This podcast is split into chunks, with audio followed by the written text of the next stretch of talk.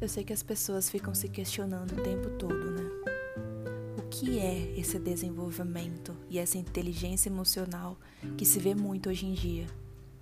Principalmente por tudo que estamos enfrentando, que para mim é um despertar coletivo que veio para ficar, para ensinar o que muitos anos deixamos para lá, por estarmos apenas buscando incansavelmente o que vem de fora. A gente parece que só sabe olhar para isso, né? Para o lado profissional, para ah, o lado material.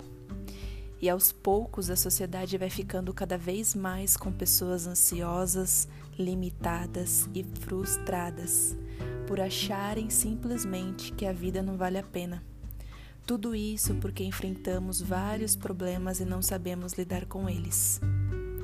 Não quero entrar na complexidade do que é inteligência emocional.